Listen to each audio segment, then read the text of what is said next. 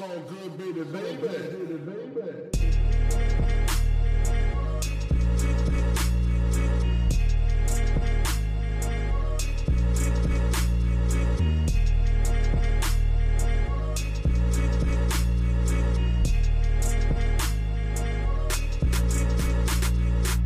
Hallo zusammen, mein Name ist Jan Wehn und ihr hört eine neue Folge vom All Good Podcast. Mir gegenüber sitzt heute bei ihm zu Hause, also eigentlich sitze ich eher ihm gegenüber, Madness. Ich grüße dich. Grüß dich, Jan.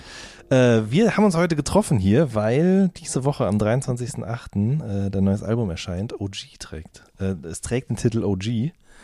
Ähm, da sprechen wir gleich auch ein bisschen drüber. Bevor wir damit anfangen, muss ich aber ganz wichtige Fragen klären. Zum Beispiel diese Decke, die hier neben mir auf dem Sofa liegt, ja. Ist das die Decke? Äh, die Decke von? Von dem Foto mit deinem Bruder drauf. Na, ah, nein, sie, sie ähnelt der Decke ein bisschen. Äh, Das ist ähm, ein Überbleibsel von Hessen. Ah. Äh, das ist äh, eine, eine selbstgestrickte hessische Decke. Ach guck, okay. Ne, ich dachte, das wäre die für alle Leute, die nicht wissen, wovon wir jetzt hier gerade reden. Es gibt ein Foto von deinem Bruder, darauf ist er in so eine Decke gehüllt. Ja. Wo ist das Foto entstanden? In Andalusien. Ja. Ähm, 2018 im Frühjahr zusammen mit Ip und Robert Winter Mhm. haben mein Bruder und ich einen Trip gemacht, wo wir eigentlich, ja, wir wollten ein bisschen Urlaub machen. Es hat nicht ganz so gut funktioniert, weil wir dann angefangen haben zu schreiben und Robert die ganze Zeit Fotos gemacht hat und äh, wir auch ein bisschen Videomaterial gesammelt haben. Also wird's doch Arbeit. Äh, war Arbeit, ähm, war aber ganz cool, weil dort die Entscheidung für mich gefallen ist, dass wir äh, das Albumcover dort schießen und nochmal hinfahren. Ohne dass das geplant war, sind wir jetzt genau da, wo ich drüber sprechen wollte. Bevor wir jetzt wirklich anfangen, darüber zu quatschen, noch kurz, äh, wer war das nochmal, der dann dieses Motiv geklaut hat? Möglicherweise Justin Timberlake. Äh, Justin Timberlake und ich glaube der Tatortreiniger, ähm, der heißt Maria, heißt er nicht, äh, der, der Schauspieler von Tatort, der hatte auch so ein ähnliches Foto. Auf jeden Fall Justin, Ja. Justin Bieber war der Erste. Okay. Nee, nee, Justin Timberlake war der Ja, Erste. richtig, Nicht Justin Justin, Bieber. Timberlake, ja. Justin Timberlake hat zuerst gebeitet und dann der Tatortreiniger. Okay. Shit happens. Ja. Okay, also ihr wart da in Mhm. Andalusien und ähm, der hat so gut gefallen dort, dass du dann beschlossen hast, für das OG-Album fahren wir nochmal hin und machen da die Fotos. Ja. Es war irgendwie so ganz, wir waren, als wir das erste Mal dort waren, war das schon eine mega abgefahrene Situation, weil wir in der Höhle drin gewohnt haben. Okay. Und zwar ähm, ist das ein bisschen im, im Inland und deshalb auch nicht so gut besucht. Ähm, da gibt es ähm, kleine Städtchen, die haben einen normalen Ortskern, sind aber äh, umringt von Gebirge oder von Bergen eben. Und in diesen Bergen haben die Leute irgendwann mal angefangen, ähm, Häuser reinzubauen oder äh, die als Höhlen auszubauen, weil es dort so heiß ist. Und ähm, dort hatten wir ja, waren wir in dieser Höhle drin und sind, wenn wir auf unsere Terrasse raus sind und hoch auf den Berg, waren wir auf dem Dach, also sprich auf dem Gipfel des Berges und konnten übers Tal schauen. Und es war so krass, auch ähm, insgesamt dort die Farbenwelt in, in diesem Ort. Ne? Also Tore sehen anders aus als hier. Es wird einfach mit viel geileren Farben gearbeitet, habe ich das Gefühl. Und diese Farben waren passend zum Album. Und deshalb sind Robert und ich dann nochmal eine Woche hingefahren, ein Jahr später ungefähr oder ein Dreivierteljahr später, um dort das Album zu bebildern. Ja. Wie kommt man denn an so eine Wohnung, die in so eine Höhle gebaut ist? Airbnb und Robert Winter kennt alles. Okay. Robert kennt wirklich alles. Der kam irgendwann mal an, guckt mal hier und so, da, da wohnen wir jetzt dann bald und alle gesagt, okay. Krass, okay. So, also dann seid ihr wieder dahin, habt da Fotos geschossen. Ähm, ich finde, das Artwork sieht total schön aus. Also es ist irgendwie, wie du gerade schon angesprochen hast, die Farben sind toll, aber auch die Anordnung auf dem Cover oder jetzt die Bilder, die, die du so bei Instagram gepostet hast drumherum, die wahrscheinlich aus dem Inneren teilweise auch stammen oder was auch immer so. Äh, das hast du dann zusammen mit Robert gemacht, nehme ich an. Genau. Ja. Okay. Gab es da irgendwelche Vorlagen für oder irgendwelche Vorstellungen, woran ihr euch da orientiert habt? Ähm, das Ganze ist erstmal ein bisschen orientiert äh, an dem Ice-T-Cover OG. Der hatte ein Album, das hieß OG, Original Gangster. Das hatte damals ein Kumpel von mir, das haben wir gepumpt. Und ähm, dieses Cover ist irgendwann mal wieder aufgeploppt im Zuge der OG-Außendarstellung. Äh, Du gibst halt mal OG ein und äh, findest das Ice-T-Cover und dann haben wir das ausgeklappte Tape-Cover von ihm gefunden. Also wirklich ausgebreitet. Ne? Du nimmst das Display, äh, die, die, die, äh, das Cover, wie sagt man da, die, die, die Innenhülle nimmst du raus. Inlay. Inlay. Ja? Ja, Ja. genau. Und ähm, Genau so haben wir das gemacht. Also wir haben die, das Tape-Cover quasi als Anlage genommen für unsere und das sollte natürlich dann auch so ein gewisser Tribut sein, Mhm. weil er ja schon ein bisschen früher mit OG gearbeitet hat. Mhm. Ähm, du bist tatsächlich auch jemand, der sich stark an Covern orientiert oder zumindest auch eine Zeit lang früher mal Alben nach, nach dem Cover gekauft hat, habe ich gelesen. Ja? Ja, das stimmt. Ähm, erinnerst du dich da an irgendwas, wo du sagst, okay, das war eine Platte, die wäre mir wahrscheinlich nie aufgefallen, aber ich fand das Cover so nice. Two Life Crew, alle Cover von Two Life Crew. Okay, gut. Das heißt, es war also noch weniger künstlerisch anspruchsvoller äh, Impuls, den du, ein künstlerisch anspruchsvoller Impuls, den du da gefolgt bist, sondern es war mehr so ein jugendliches Interesse für Explizität, sage ich mal. Ja. Ja, absolut. Das war ein Pubertätsding. Also es Okay. ging um nackte Haut, es ging um Waffen Ja. und äh, um ja Extreme. Ne? So Aha. irgendwas, mit dem ich halt ein bisschen re rebellieren kann, glaube ich. Mhm. Okay. Und äh, ist das dann irgendwann noch mal in eine andere Richtung umgeschwenkt, wo du dann auch gesagt hast, okay, da habe ich mich jetzt nicht mehr nur für Brüste und Pistolen interessiert? Die Zeit kam tatsächlich auch noch. ähm, obwohl diese beiden Themen natürlich immer noch am Start sind, ist äh, extrem wichtig. Genau. Auf Ähm, OG auch. Ja, nee, Quatsch. Ähm, dann kam irgendwann die, also es, es hat sich irgendwie, das war in einer ganz frühen Phase, ne, wo du Plattencover gekauft hast, da ging es einfach nur darum, das sieht nach Rap aus, dann kaufte ich. Ich habe da auch Fehlkäufe gemacht. Auf dem Flohmarkt zum Beispiel habe ich, ich glaube, damals Cool in the Gang gekauft und dachte, es sei Rap aus irgendwelchen Gründen. Hm. So, und ähm, dann hat sich das aber so ergeben, dass meine Jungs dann auch angefangen haben, irgendwie sich für Rap zu interessieren und dann hat ständig jeder, äh, irgendjemand äh, eine neue Platte. So, dann, dann haben wir aber, weil das war dann so, wenn einer eine neue Platte hatte, dann haben die anderen die auch gehört und zwar ziemlich lange, bis das neueste Ding kam. Ich kann mich dran erinnern, dass die erste Public Enemy Scheibe, die ich hatte, ich glaube, ich habe die einfach nur ein halbes Jahr gehört, komplett nur diese Platte. So, das ist einfach so, das ähm, hatte einen großen Wert, weil es auch nicht so einfach war, diese Platte zu bekommen. Ich finde, also das beobachte ich ja bei mir selber. Heute höre ich Platten lange nicht mehr so oft wie früher, was unterschiedliche Gründe hat, aber man lernt so ein Werk gar nicht mehr so kennen und auch nicht mehr so in- und auswendig wie damals, ja.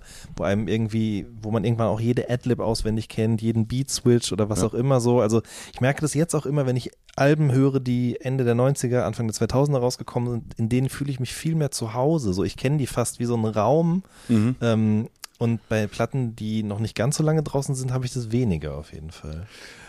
Ich habe teilweise sogar schlechtes Gewissen, wenn ich neue Platten ähm, des Öfteren höre, weil dann immer wieder aufploppt, warum hörst du das jetzt ein paar Mal? Es gibt doch so viele neue Sachen. Guck doch einfach mal, was diesen Freitag rausgekommen ist. Und Aha. weißt du, so dadurch, dass, dann hat man so auch, auch alte Sachen teilweise, wenn ich die anschmeiße, denke ich, warum machst du das jetzt? Hör dir doch mal ein paar neue Sachen an. Aber es ist eigentlich ja voll der Quatsch.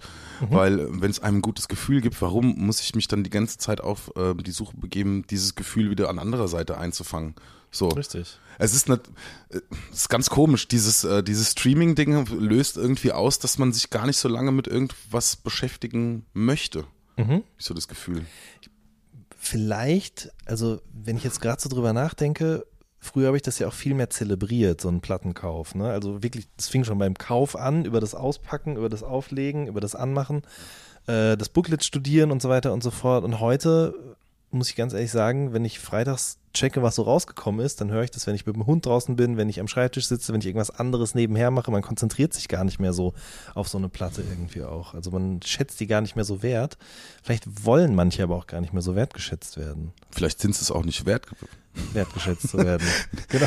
Nee, aber ich, ich glaube, das liegt aber auch insgesamt auch, ähm, ne, das liegt ja an, an der Veränderung unseres Lebens. Ne? Wir sind halt jetzt am Start, wir müssen Geld verdienen und als man sich damals eine Platte gekauft hat, ich gehe mal auch aus von Jugendzeit, dann hast du einfach auch brutal viel Zeit, die, die, das dann irgendwie so ganz ähm, intensiv zu geben.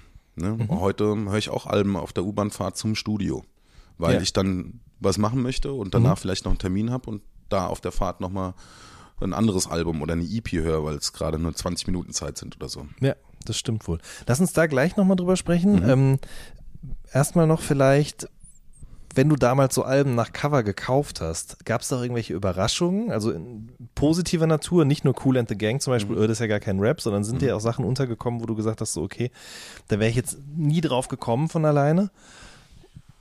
Vom Cover ausgehend, ähm, Es gab schon so Cover, die so ein bisschen in eine andere Richtung gehen. Ich glaube, ich habe das Album nicht mehr, äh, das, das Cover nicht mehr vor Augen. Ich glaube, Hijack aus England war so eine Nummer, die so ein bisschen anderen Auftritt hatten. Ähm, ich kann es aber, ich kann das Cover habe ich gerade eigentlich nicht mehr vor mir, aber das gab schon Sachen, die sind so komplett rausgefallen zu dieser klassischen, ich pose vor einem Auto oder mit einer Frau in einem Pool äh, Bildern. Ähm, G- Della Soul und so hat ja dann damit gebrochen. Ja, stimmt. Ja. Auf jeden Fall. Ähm, Gibt es ein Cover, von dem du sagst, okay, das ist, das, das ist unerreicht, das ist, finde ich, das beste Plattencover überhaupt aller Zeiten? Hm. Schwierig. Nee, das müsste ich in, das müsste ich, das müsste ich mit der Musik verknüpfen. Ich fand jetzt, Ja. nee, das Okay. reicht nicht. Okay. Ja. Und hierzulande irgendeine Platte oder ein Cover von einer Deutschrap-Platte, wo du sagst, das finde ich schon extrem nice, wirklich gut gelungen? Oder ist es so ein ikonisches Foto oder ein ikonisches Artwork? Ich fand das CEO-Cover Hammer, das neue. ja, stimmt. Das ist, Das ist ja wirklich top aktuell, aber du Ja. hast absolut recht, auf jeden Fall. also das fällt mir spontan ein, weil Ja. ich muss, ich habe das gesehen und musste wirklich lachen. Ich hatte Mhm. gesehen mit diesem Blick und so. Das ist einfach cool. Das ist gut. Total. Ähm, wa- warst du dieses Jahr beim Splash? Mhm. Hast du den Auftritt von ihm auch gesehen oder warst du einen anderen Tag da? Wir, war, ich, wir waren den Samstag da und haben direkt zwei Gigs hintereinander gespielt und sind Mhm. danach wieder äh, direkt wieder gefahren. Ich habe leider nur Ja. Juju gehört. Okay. Ein, zwei Songs im Hintergrund, aber sonst Ich überlege gerade, ob er Freitag oder Donnerstag gespielt hat. Es war auf jeden Fall proppenvoll. Ne? Das fand ich richtig krass, dass um 22 Uhr oder so so viele Leute vor der Bühne standen bei dieser Art von Rapmusik, mal Ja. ganz blöd gesagt. Ne? Ja. Und auch bei dieser Art von Texten. Ich meine, da kann man ja von halten, was man will, aber es ist tatsächlich auch eher so Zuhörer. Also eigentlich ist ja im Grunde so wie Blumentopf, ganz dumm gesagt, ne? nur mit ein bisschen anderen Inhalten. Wie Blumentopf, wie, aber in welcher Hinsicht? Nee, im? Sinne von, das ist ja Storytelling, was, was Ja. Yoda macht eigentlich. Ja, ne? Ganz ja. klassisches Storytelling, nur eben in einem ganz anderen Kosmos. Stimmt, ja. Und diese Art von Inhalt mit dieser Art von Tempo und dieser Art von Stimmt. Aufmachung, so, dass er damit so viele Leute zieht, das fand ich schon echt beeindruckend, muss ich sagen. Das ist eine gute Frage, weil das halt soundtechnisch auch überhaupt nicht äh, Mhm. in die Gewohnheiten von den Kids jetzt spielt. Also nicht, nicht in der Gänze. Ich habe mir den Gig angeschaut, glaube ich, zum Teil nochmal ähm, äh, auf YouTube oder ich weiß gar nicht, wo das war. Ja, ja. Ähm, fand ich mega geil. Der kam mit der Ziege so rein, ne, am Anfang auf der, auf der Bühne Aha. und so. Äh, super witzig und was ich sagen muss, ähm, ähm, erstmal schön, dass das, weil es gerade vielleicht nicht der aktuellste Sound oder die Mhm. aktuellste Vortragsweise ist, trotzdem schön, dass das als Gleichgewicht dann auf dem Splash noch stattfindet und Mhm. man sieht, dass das auch noch gewünscht ist, ähm, weil das ja auch qualitativ, also der rappt halt super tight, das ist, ähm, äh, das ist eigentlich aber richtige MC-Mucke noch. Ge- Ja, genau, absolut. Ja. Ähm, jetzt sagst du gerade, es ist gar nicht der Sound, den die Kids gerade irgendwie so hören. Ähm, hörst du das denn noch? Weil du ja gerade auch davon sprachst, so auf dem Weg zum Studio und so weiter. Und was kommt jetzt freitags irgendwie mal raus? Also hast du das noch auf dem Schirm oder hast du auch noch so ein Bedürfnis danach zu gucken, was kommt freitags raus, sowohl Songs als auch Alben? Ja. Ja. Mache ich schon. Also ich höre mir die neuesten Sachen an, ich höre mir auch diese Modus Mio Sachen an, zumindest also alles, was ich dafür halte. Ich mm, muss da jetzt keine Playlist für anmachen, aber Mhm. ich schaue schon, was es an neuen Sachen gibt und finde da ja auch vieles gut. Also es sind gute Typen, coole Characters gerade am Start und ich habe das Gefühl, dass es auch gerade jetzt wieder so ein bisschen so einen anderen, so eine andere Soundrichtung geht und dass man jetzt wegkommt langsam vom vom Trap Trap, der die ganze letzte Zeit gelaufen ist. Mhm. Also was für ein Gefühl hast du, in welche Richtung geht es gerade so? Also wieder mehr in Richtung Rap-Tempo oder Rap-Sounds klassischer Natur, also weniger. Zumindest ist diese, der klassische Rap-Sound, so jetzt ne, Boom Bap plus minus irgendwas, Ja. ähm, ist vermehrt da 2019. Das ist über Releases zu sehen, das ist, ähm, glaube ich, aber auch über die Präsenz von Leuten auf Festivals zu sehen. So, dass ein CEO eben auf dem Splash so groß spielt. Ähm, ja, ist irgendwie, irgendwie scheint dieses Jahr was sich zu bewegen. Die, die nächste Frage, die ich hier auf dem Zettel stehen habe, ob du dich, wenn du solche Sachen, solche neuen Sachen hörst, ob du dich dann halt eher fühlst wie Fettoni oder eher wie Dendemann? Die fühlen sich doch beide alt, oder? Ja, weiß ich nicht. aber Ist es bei Dendemann? Aber bei Dendemann No front, ihr wisst nein, nein, so. äh, absolut. Aber ich habe das Gefühl, Dendemann ist jemand, der sich da noch so ein bisschen natürlicher einfügt irgendwie, wohingegen ja Fettoni ganz konkret sich hinstellt und sagt so, also ich dachte, das wird noch ein bisschen länger dauern, aber ich fühle mich jetzt wirklich schon alt und kann nicht mehr allem folgen, was da passiert. So. Ganz ehrlich, Ja. ich habe eine Line auf meinem Album, die heißt, ähm, ich gebe mich erwachsen, doch fühle mich seit 20 Jahren wie 16. Und das ist Real Talk. Ich fühle mich natürlich manchmal auf einer Veranstaltung irgendwie, sehe ich schon, dass ich jetzt äh, halt keiner von den Anfang 20-Jährigen bin. Das fällt mir schon auf so. Aber nee, habe ich auch keinen Bock drauf, weil ich will mich auch, also nee, mich interessieren super viele Sachen, viele neue Sachen. Ich gebe mir das gerne, finde es dann scheiße und gut, wie vorher auch. Und ich möchte da auch jetzt keine Generationsunterschiede machen und so. Ich verstehe Ja. das, dass jetzt gerade ein Wechsel passiert ist die letzten Jahre und so. Und dass das natürlich nicht mein Jugendsound ist. Aber ähm, ich habe da jetzt auch keine großen Schwierigkeiten damit, das als neuen Sound zu akzeptieren oder mir da auch was rauszuziehen. Gar nicht. So aus falschen Vorzeichen raus, weil ich das nicht verstehe oder was sagt er da, wie verhalten die sich oder warum klingt es so und bla bla. Das habe ich gar nicht. Wenn der, wenn der Song ballert, ist es doch geil. Es geht mir ganz ähnlich. Gleichzeitig habe ich manchmal auch so Momente, in denen ich merke, okay, ist schon wirklich schwierig für mich, hinter all dem zu stehen, was da so mit Rap assoziiert wird. Aber weniger musikalisch als vielmehr, was so, wie Leute sich geben, Ja. über die Musik hinaus. Dass, dass ich halt merke, dass ich mich anfange, dafür zu schämen, wie manche Leute sich äußern. Aber Äh. fühlst du dich als Teil des Ganzen? Nee, weniger als Teil des Ganzen, aber es ist halt schon in meinem Freundeskreis zum Beispiel so, dass irgendwo kommt das Thema Rap auf, aber ich werde natürlich damit assoziiert, weil ich mich beruflich damit auseinandersetze. Ja. Und dementsprechend fühle ich mich dann schon ein Stück weit auch dafür verantwortlich, dann was dazu zu sagen, mich dazu zu äußern, zu verhalten irgendwie. Und mir bleibt ja gar nichts anderes übrig, als zu sagen, okay, der Typ ist ein Idiot. So. Mhm. Also es ist so ein, und das ist ein, ein ähnliches Gefühl wie das, was ich vielleicht schon mal vor, ja, weiß ich gar nicht, 16, 17, 18 Jahren oder so hatte, als immer, wenn dieses Hip-Hop-Thema aufkam, immer die gleichen Witze über die breiten Hosen Ja. und Jojojo und so weiter eben gab. So, ne? Das erinnerst du wahrscheinlich ja auch noch. Voll. Ich habe diese Woche ein Interview geführt, das kann man glaube ich sagen. Ich weiß nicht, ob der Interviewer das mit reinbringt. Muss jetzt nicht sagen, an welcher Stelle das war oder von welcher Stelle das kam, aber der, ähm, im- inmitten des Gesprächs meint er irgendwann mal, ja, man fragt sich ja immer noch, ob dieses Rap, ob, ob das wirklich auch Musik ist. Und das war 2019, letzte Woche. Und Krass. ich sitze so da und lasse ihn die Frage noch aussprechen und sagte mal ganz kurz, Mhm. die letzten 10, 20 Jahre, ne?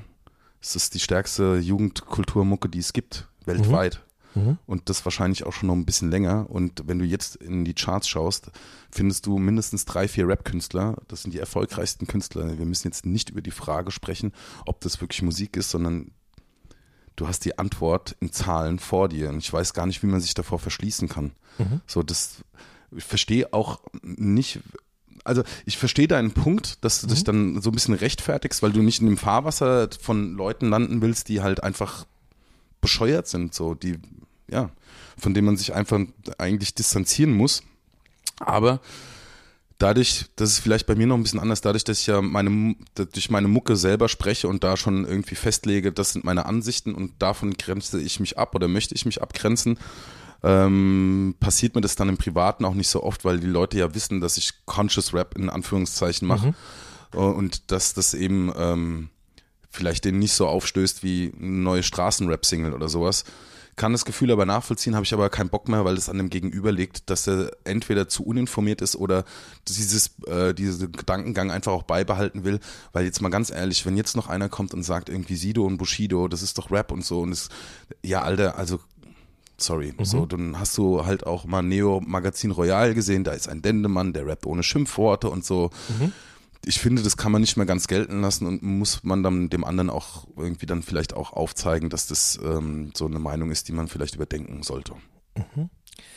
Ähm, nervt es eigentlich, dass ihr, sage ich jetzt mal, also du, dein Bruder, ein Fettoni und weiß ich nicht, vielleicht auch noch ein Jessin, Audio 88 und so weiter und so fort, dass ihr immer so ein bisschen so als, als Gegengewicht so hingehalten werde zu dem, was sozusagen in der Modus Mio Playlist abgeht, ist mir jetzt mal aufgefallen. Ich meine, ihr habt ja alle Platten rausgebracht oder bringt sie jetzt gerade raus dieses Jahr, die alle sehr, sehr gut sind, die auch alle sehr gute Kritiken bekommen haben und dann wird eben immer so habe ich immer so das Gefühl, ohne dass das böse gemeint ist, dass das so gegeneinander ausgespielt wird. So das auf der einen, das auf der anderen Seite, gut gegen böse, Mhm. echt gegen Fake und so. Äh, ge- Also hast du einen ähnlichen Eindruck?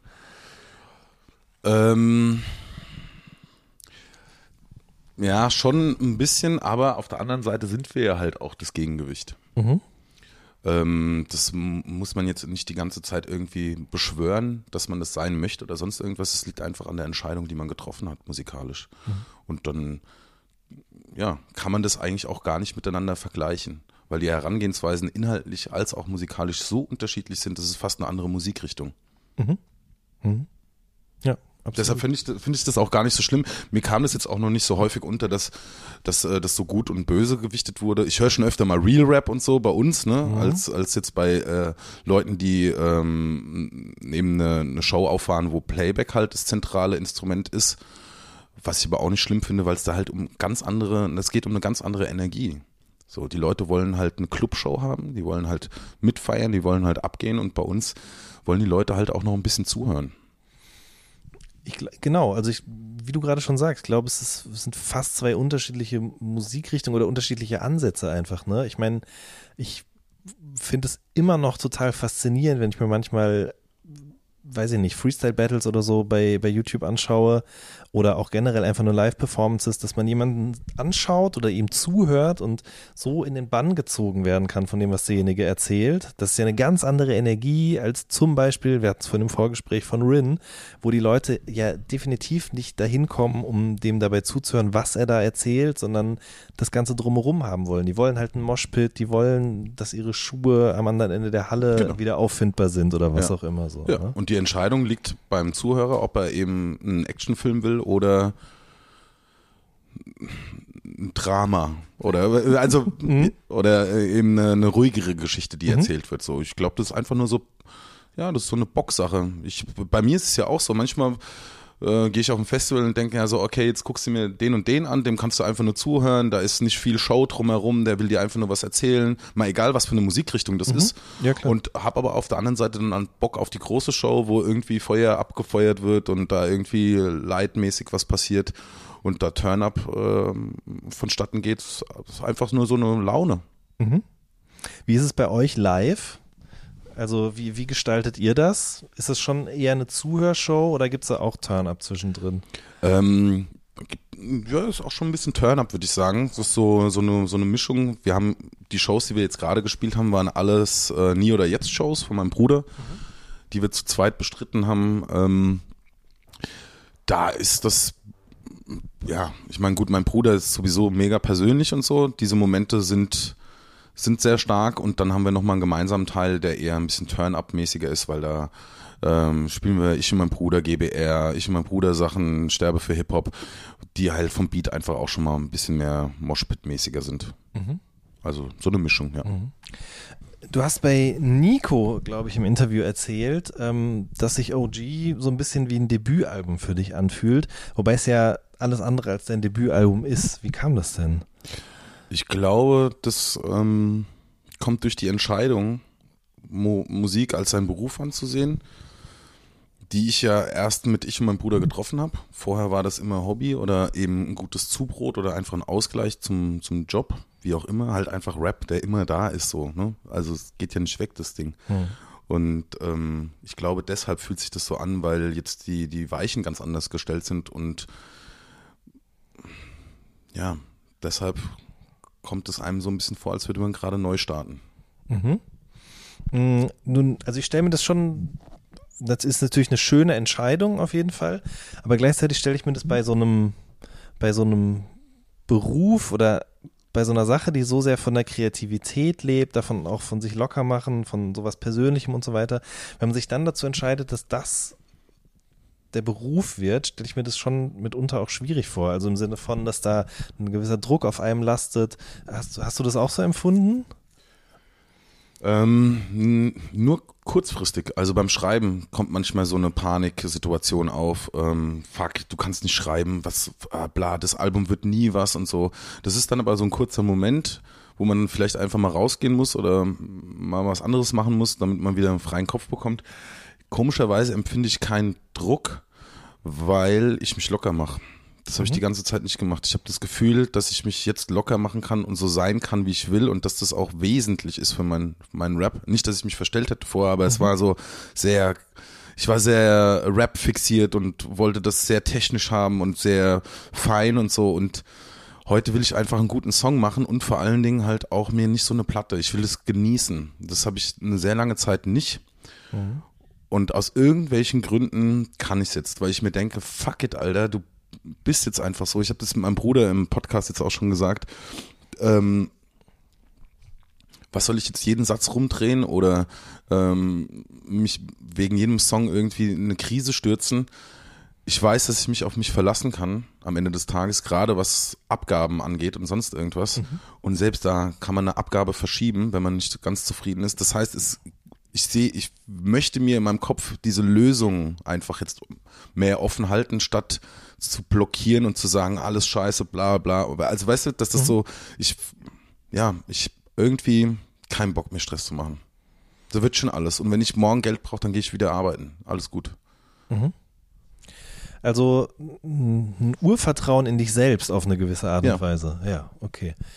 Die ja wahrscheinlich auch durch eine gewisse Form von Erfahrung einfach kommt, würde ich jetzt mal vermuten.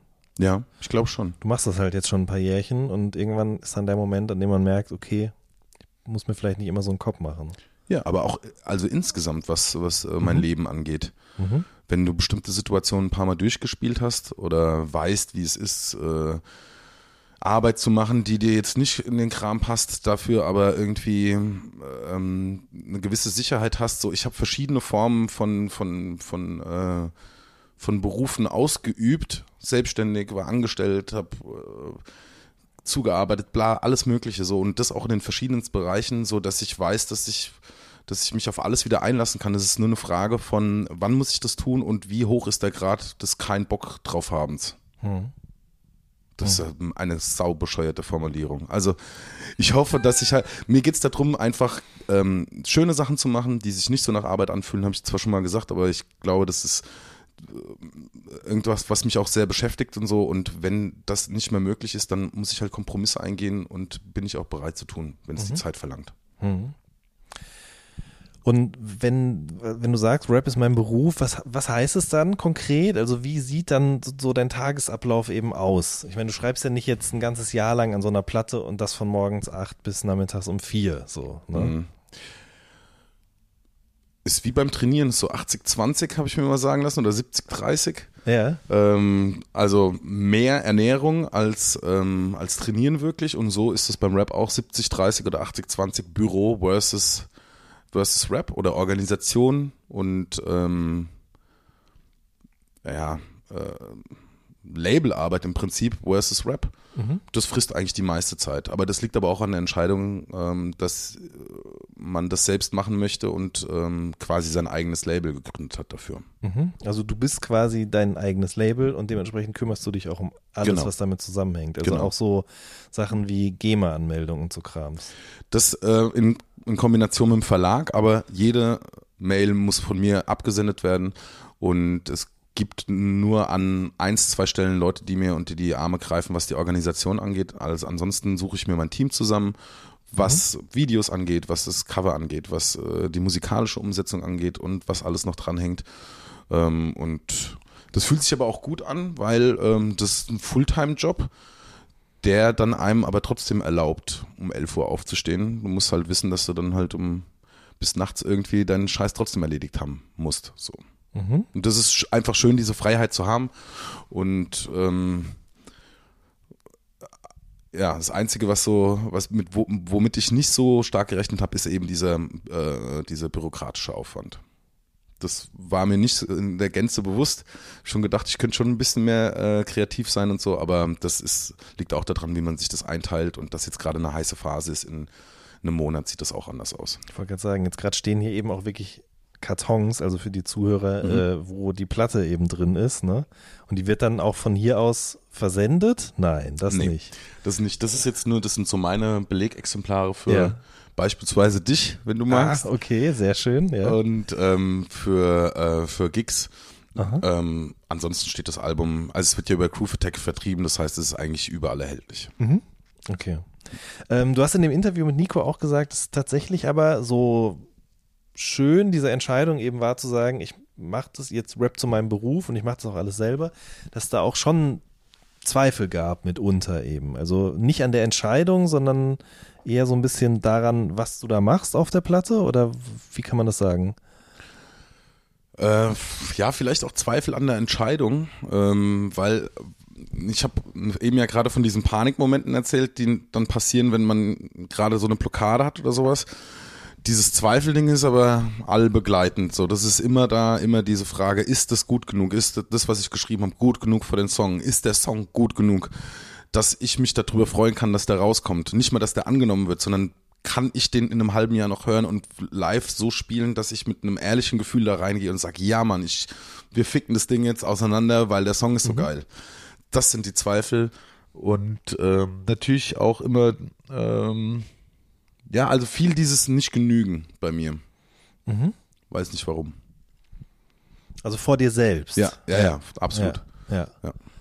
War, war das schon immer so auf die Musik bezogen? Oder bist du vor zehn Jahren mit einem, sag ich mal, jugendlicheren Leichtsinn da oder mit einer Vermessenheit auch anders reingegangen? Ich bin schon ein bisschen anders reingegangen, schon auch mit, mit mehr Vermessenheit und mehr Ansagen und mehr Eiern und so. Also einfach, was das MC-Ding angeht, ne? Also einfach so ein bisschen rougher. Ähm, das betrifft aber bei mir so, ich glaube, ich bin nicht perfektionistisch, das klingt immer so, als das, das, da lobt man sich selber immer so ein bisschen mit. Ich finde es eigentlich aber voll bescheuert, weil Perfektionismus heißt nur, dass man sich ein Ende in total vielen Sachen verrennt, die den Krieg nicht gewinnen. So. Und das ist eigentlich voll der, das ist eigentlich voll die Kackeigenschaft, nämlich wenn man sagen würde, man ist äh, einer, der ähm, ähm, natürlich seine Sache gut machen will, aber auch weiß, wann er den Hammer mal fallen lässt. Das ist äh, das eigentlich, was anzustreben ist. Perfektionist ist einfach auch ein bisschen eitel. Ja. Ähm, der Anspruch an dich, das ist das eine. Das andere, was auf jeden Fall auch auffällt, wenn man sich die Songs jetzt anhört, ist, dass viel um dich geht, aber eben nicht um das, was du gut kannst, sondern um das, was du vielleicht auch nicht so gut kannst oder wo du was gelernt hast auch. Also es geht viel mehr nach innen, würde ich jetzt mal behaupten so. Und Ja.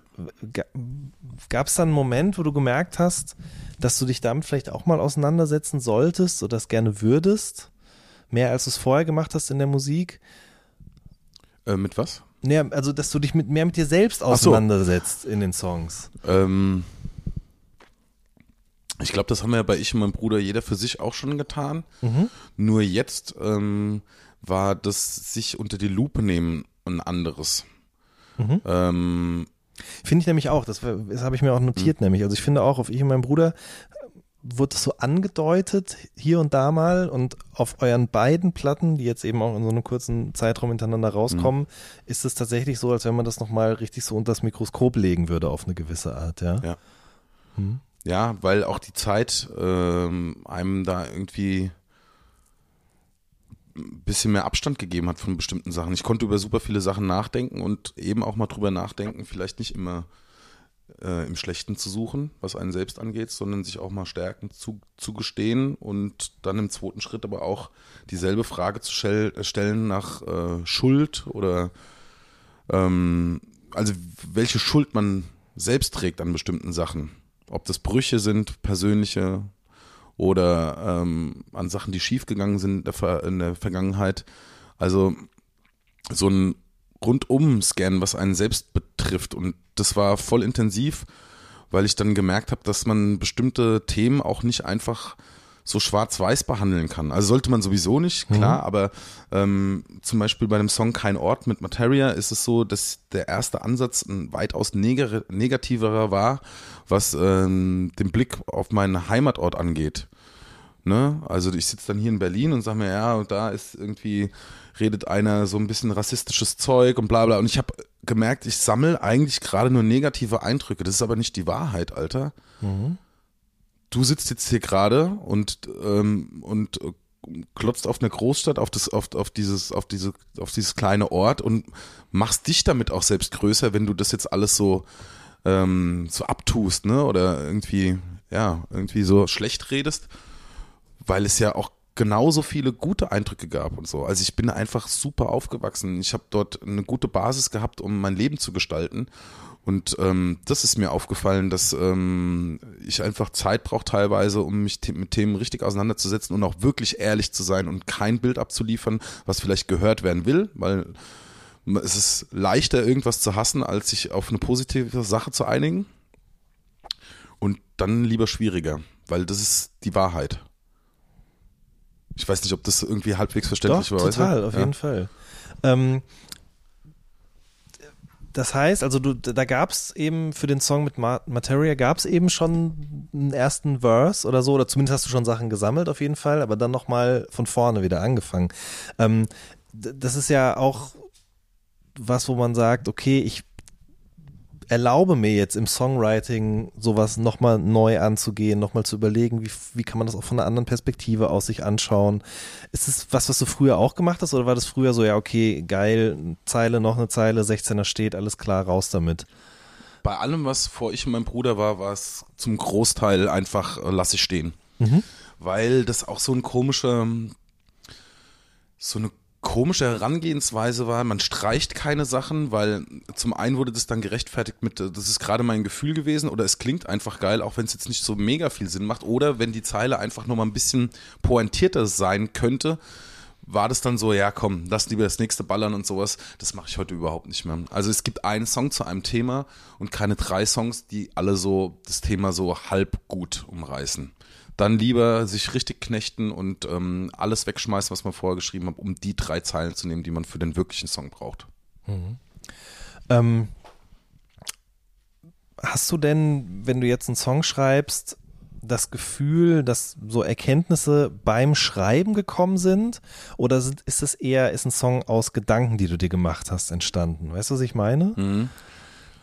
Kombination, also beim Schreiben, ähm, also man also ich mache das dann so, ich sammle mir so Punkte, die ich gerne angesprochen haben möchte und suche dafür eine Form in, äh, in, in Bridge, Reimform, wie auch immer. Der komplette Ko- Prozess, ne? Also du fängst an, hockst dich hin, das ist der Beat, da möchte ich das und das drüber schreiben. Und schreibst ein bisschen, sammelst ein paar Punkte, gehst spazieren, überlegst dir äh, noch andere Sachen und dann kommst, dann kommst zwischendrin auf einmal zu so einem Aha, Alter. Ähm, du musst dir diese Sache eingestehen oder du solltest vielleicht diese Seite des Themas nochmal beleuchten, weil das gehört mit dazu. Und durch super viel durch Gespräche mit anderen. Das wäre jetzt die nächste Frage, ja. Ganz ja. krass. Also gerade mit meinem Bruder und mit Jessen in der, in der Albumphase, weil das ja alles parallel gelaufen ist. Ne? Alle drei Alben sind quasi parallel zueinander entstanden. Und da haben wir ganz viel über unterschiedliche Themen gesprochen. Auch mit Suf Daddy habe ich super, also super Aha-Erlebnisse gehabt äh, in der Albumphase, die dann dazu führen, ähm, dass man, ja, dass man ähm, das Thema nochmal überdenkt. Und dann eben ein Verse vielleicht auch mal nochmal Mhm. noch mal anknackt und sozusagen ein bisschen dran rumschreibt. So. Ja. ja, okay. Das glaube ich auch was, was generell sich ein bisschen gewandelt hat. Dieser Mut dazu, ähm, so einen Text nicht einfach stehen zu lassen, sondern sich nochmal dran zu begeben, vielleicht auch zu schauen, wie kann man einen guten Refrain machen oder so. Und das ist auch was, was sowohl jemand wie du macht, als auch jemand wie ein Summer Jam zum Beispiel, fällt mir jetzt gerade ein. Der hat mir auch mal im Podcast erzählt, dass früher, wenn er und Echo ins Studio gegangen sind, war auch einfach nur, okay, lass uns einen Beat picken, jeder schreibt einen 16er und dann gucken wir, okay, wir brauchen nochmal acht Zeilen für, eine für die Hook. Und wenn er sich die Sachen heute anhört, dann kann er gar nicht sagen, wofür der Song eigentlich steht oder was er sich dabei gedacht hat, so. Sondern es ist einfach so das, was halt gerade passiert ist. Ja, es ging Ja. wahrscheinlich um diese Session an sich, ne? Steht eine Flasche Jackie auf dem Tisch, alle sind ge- irgendwie am Rauchen und bla bla bla. Man macht halt einen Crew-Track und so. Macht, macht man ja heute auch noch. Ich glaube nur, dass ähm, auch diese, dadurch, dass diese MC-Werte, sage ich jetzt mal in Anführungszeichen, ne? dass die sich so ein bisschen gewandelt haben, dass es nicht mehr schlimm ist, wenn man sich einen Text schreiben lässt, beispielsweise. Dass ähm, man ähm, seinen 16er, den man vielleicht in der Session schreibt, nochmal überdenken darf, weil man mit der einen Zeile nicht zufrieden ist und das gar nicht so schlimm ist, wenn man das äußert. Ich hatte immer so das Gefühl, dass es so eine Zeit gab, wo, wo das ganz, ganz schlimm war, wenn man sich einen Fehler eingestehen musste. Guck dir die Interviews an von vor 10, 15 Jahren, die Rapper geben. Das ist nur Eier auf den Tisch legen. Ich habe das beste Album, Alter, ich Übernahme, Game Over 2019 straight und so. Das, ab- Diese Interviews gibt es nicht mehr. Das stimmt. Also es gibt es an gewissen Stellen schon noch so, ne? Dann ist aber sowieso der Ton ein etwas anderer oder die Kunstfigur so überzogen, dass das so sein muss. Aber eigentlich ist Understatement eher so die, die Waffe, habe ich so das gehört, äh, habe ich so das Gefühl. Und deshalb geht das vielleicht auch einfach mit der, mit der Gründlichkeit, was Texte auch angeht, einher. Man hat nicht mehr so ein, ja, so eine Überwindung, sich auch mal eingestehen zu müssen, dass man äh, Hilfe von anderen braucht. Wie ist es für dich als jemand, ich sag mal jetzt mal als Vollblut-MC, dass diese handwerklichen Fähigkeiten oder solche Sachen eben vielleicht nicht mehr so eine große Bedeutung haben wie vor zehn Jahren? Also mir ist es total wurscht. Für mich ist es nur wichtig, dass ich mein Handwerk beherrsche in der Form und wenn aber sich jemand einfach für Mucke entscheidet und sagt, das MCing ist mir total wurscht, weißt du was, ich will einfach ein geiler Sänger, ein Schauter oder ein Rapper sein und von mir aus auch ein Playback-Rapper und so, dann ist es doch cool, wenn das funktioniert und wenn das Spaß macht, ist alles geil. Das ist nur mein Anspruch an mich, ich erwarte das von keinem anderen. Ich freue mich nur darüber, wenn einer geil rappen kann. Von wem würdest du sagen gerade, das ist jemand, der rappt richtig gut? Außer deinem Bruder? Ja, ja, ich, ja, ich wollte gerade sagen, mein Bruder rappt sehr, sehr, sehr, sehr, sehr gut. ähm, Morlock Dilemma rappt nach wie vor sehr, sehr, sehr gut. Absolut, ja. Das ist ein neuer Album, bin ich, boah, das ist brutal, Alter. Das ist einfach, das ist einfach geil. Auf jeden Fall. Vor allen Dingen, also ich mag die Platte auch sehr gerne. Vor allen Dingen finde ich es, ist mir jetzt dann erstmal so richtig aufgefallen.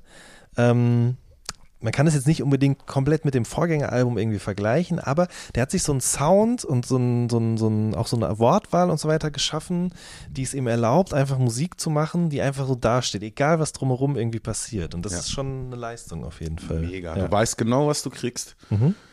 Ähm, und das aber trotzdem immer noch so in einer neueren Form. Jetzt hat er ja für sich so diese, diese Pimp-Figur entwickelt oder diesen, diesen Kneipen-Typ entwickelt.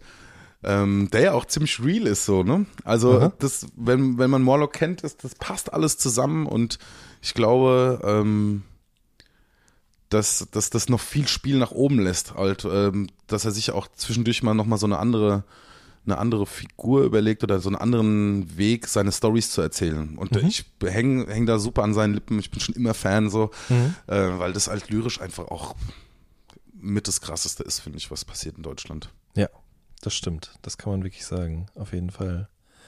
Ähm, was, was mir noch eingefallen ist, wie lange hast du schon mit dem Gedanken gespielt, dieses, diese Stieber Twins Line zu cutten oder cutten zu lassen? Mit Einmal Mako, zweimal Stieber. Ja. Ich hatte die Idee nicht. Ach was, okay. Die Idee ist von DJ Access, okay. von Matze. Vielleicht für die Leute, die zuhören, also auf einem der Songs wird das eben gecuttet und das stammt ja aus einem Song, den die Stieber Twins zusammen mit äh, Cora E aufgenommen haben und Mako ist ihr ursprünglicher Nachname, nicht E, wie, also irgendwas mit E, wie viele Leute denken würden, aber es passt halt ganz gut, ne? Das wusste ich gar nicht, das ist ihr Nachname. Das ist ihr Nachname, ja genau. Mako Deswegen heißt einmal Mako, zweimal Stieber. Ja, ja, ich habe Ja. mich tatsächlich noch nie so wirklich gefragt, wo das herkommt. Aber jetzt mal, fuck, die heißt Mako mit Nachnamen. Ja, aber mit Doppel-C. Ey, das ist mit ja Doppel-G. Killer. Ja, genau. Daher rührt das, richtig. Und es bot sich halt für euch oder für dich perfekt an. Ey, das macht, das macht mich gerade kaputt. Das ist ja Killer, dass sie mit Nachnamen Mako heißt, ey. Krass. Geil, okay. Aber es war die Idee von DJ Access. Ja, genau. Genau, ja. Ähm, DJ Access, ich habe den, den Song habe ich, hab ich ihm geschickt und hatte ihm so eine grobe Anleitung gegeben und dann ähm, kam er mit der ersten Skizze an und das war bis, also zu 90 Prozent war das, war das, war das schon der Cut. Und das war, fand ich eine super geile Idee. Ich glaube, das verstehen halt auch viele Leute gar nicht, weil sie den, die Stimme nicht kennen oder den Song nicht kennen oder sowas. Aber das ist mir egal. Das äh, hat so einen geilen Kniff, finde ich, das cool ist. Auf jeden Fall. Wobei ich, meinst du, es gibt Leute, die die Stiebers nicht auf dem, auf dem Schirm haben? Ja, klar. Ja. Also Ja. bei uns, also wenn wir Konzerte spielen, sind das auch teilweise sehr, sehr, sehr, sehr junge Leute, die, glaube ich, dann aber auch so ein bisschen rückwärts dicken, die sich das dann noch erarbeiten müssen und das nicht in ihrem Leben so beiläufig erfahren haben, weil es Mucke ist, die halt einfach präsent ist. Ne? Die Stieber Twins sind halt einfach nicht mehr so aktiv und so. Deshalb, glaube ich, gibt es schon viele, die da überhaupt keinen Bezug haben. Und die auch ähm, bei Ich und mein Bruder, diese Ich und mein Bruder das zweite Weltwunderlein nicht verstanden haben. Stimmt. Ich glaube, die meisten, den meisten ist das, glaube ich, eh wurscht, so, ne? Also, ob das jetzt sich reimt oder sonst was, es stellt sich nicht so die Frage, das ist halt die Hook und dann macht man vielleicht mit, wenn man so mag. Aber ich äh, kann mich an ein Gespräch erinnern, äh, oder so an eine Ansage so von wegen, ja, ey, pff, was ist denn das für ein Refrain, das reimt sich ja gar nicht. Und ähm, das fand ich schon ganz witzig, Mhm. Weil dann ja einfach der Bezug fehlt zu den Stiebes. Martin hat mir mal erzählt, dass wirklich viele, also ich meine, er hat ja diesen Laden in der Heidelberger Innenstadt und da kommen halt viele Leute hin, natürlich um Schuhe oder irgendeinen anderen Stuff zu kaufen, aber auch wirklich viele Leute, um einfach nur mal dazulassen, wie geil sie diese Platte damals halt fanden. Ne? Logo. Aber das sind wahrscheinlich dann Leute, die eher in unserem Alter oder noch ein bisschen älter sogar sind. Ja. Und Leute, die jetzt halb so alt sind wie wir, die haben es wahrscheinlich wirklich nicht auf dem Schirm. Die meisten nicht. Aber da, da muss man wirklich auch, da gibt's äh, äh, sehr schöne Beispiele auf Konzerten immer, dass eben Leute rückwärts diggen und sich diese ganze Hip-Hop-Kultur mit dem MCing und so voll einverleiben, wo an anderer Seite dann überhaupt keinen, kein Wert drauf gelegt wird, was wir eben hatten zum Beispiel. Ne, so. Das ist schön zu sehen, weil die einfach, glaube ich, wissen wollen, wie das Ganze funktioniert, angefangen hat und warum das so gelaufen ist, wie es gelaufen ist. Und dann stoßen die dann eventuell auf so Sachen, ja. Ist bei mir ja auch nicht anders gewesen, wenn ich so drüber nachdenke. Ich habe früher 1-2 gehört und habe da das erste Mal die Stimme von Torch auch wahrgenommen. Also ich wusste einfach, und das in so einer Häufigkeit kam das davor, dass ich gedacht habe, das muss irgendjemand Besonderes sein. Und dann habe ich irgendwie mal irgendwo einen Song gehört, in dem mir dann so eine gecuttete Vocal-Line irgendwie auffiel von Torch. Und dann habe ich, ah, okay, alles klar, das ist der und der ist auch da im Video und Ja. der scheint offensichtlich jemand Wichtiges zu sein. So. Ja. Und äh, ja, das kann ja jeder für sich selber entscheiden oder beurteilen. Aber das, das ist auf jeden Fall was, was mir damals, wo ich gemerkt habe, das macht mir großen Spaß, einfach zu schauen, wo schlagen Leute Brücken, wo versuchen sie das, was schon da ist, irgendwie mit dem, was sie jetzt gerade machen, in Zusammenhang zu bringen. So. Und das ist, glaube ich, auch das, was mich bis heute noch irgendwie daran ähm, teilhaben lässt, weil ich es interessant finde, wo jemand wie ein Rin oder ein Reezy oder wer auch immer so sein, oder auch du oder dein Bruder, wer auch immer so seine Inspirationen herzieht oder auch ein Moloch Dilemma, ne, wo auch so ein Kosmos geschaffen wird, der auch total über das Hip-Hop-Ding hinausgeht, wo es viel um Filme, Ja. Hörspiele und so weiter geht und Ja. dieses Sachen irgendwo sich hernehmen und neu zusammensetzen, so ich glaube, das ist auch das, was Hip-Hop immer weiterhin am Leben halten wird irgendwie. Voll. Das, das lässt mich total am Ball bleiben. Ne? Erstmal musikalisch, diese Schnipsel, die Tribute, dieses, ähm, diese Verweise auf sein Aufwachsen, auf seine musikalische Sit äh, Sozialisation und so. Das ist super spannend. Die Dialekteinpflegung, alles Mögliche an Slangs, das reinkommt, das, ja, das hält es immer neu. Und ähm, natürlich auch dann schön zu sehen, wenn man einen Lieblingskünstler hat, zu wissen, was du eben meintest, ne, wo zieht er seine Inspiration, wen hat er gefeiert, ne? Letzte Kendrick-Album, so, was, wo, wie, warum klingt das so, wie das klingt, warum hat er diese Line, das ist super spannend. Das, Da kann ich mich super äh, reinfuchsen und ähm, das glaube ich, ja, das ist der Grund, warum man am Ball bleibt, weil es nicht langweilig wird. Genau. Ich finde, ich muss manchmal sagen, finde ich schade, dass durch das Internet vieles halt sehr offensichtlich auch erkennbar ist. Also man muss im Grunde, heute muss ich nur ein Zitat von irgendeinem Rapper bei Google eingeben und finde im besten Fall sofort den Originalsong oder ich schaue bei Genius nach. Ja. Ähm, aber dann gibt es natürlich auch Leute, die versuchen, das nicht ganz so offensichtlich zu machen, zu samplen und irgendwelche Sachen einpflegen, einzupflegen zum Beispiel. Und ähm, ich meine, Materia ist ja auch auf deiner neuen Platte mit einer Zeile äh, vertreten, die sozusagen sich an Haftbefehl orientiert, ne? Mit dem heute wasche ich meine, Meine Seele, Seele rein. rein, was ja eben sich wirklich als Hommage an Haftbefehl zu verstehen ist. Ja.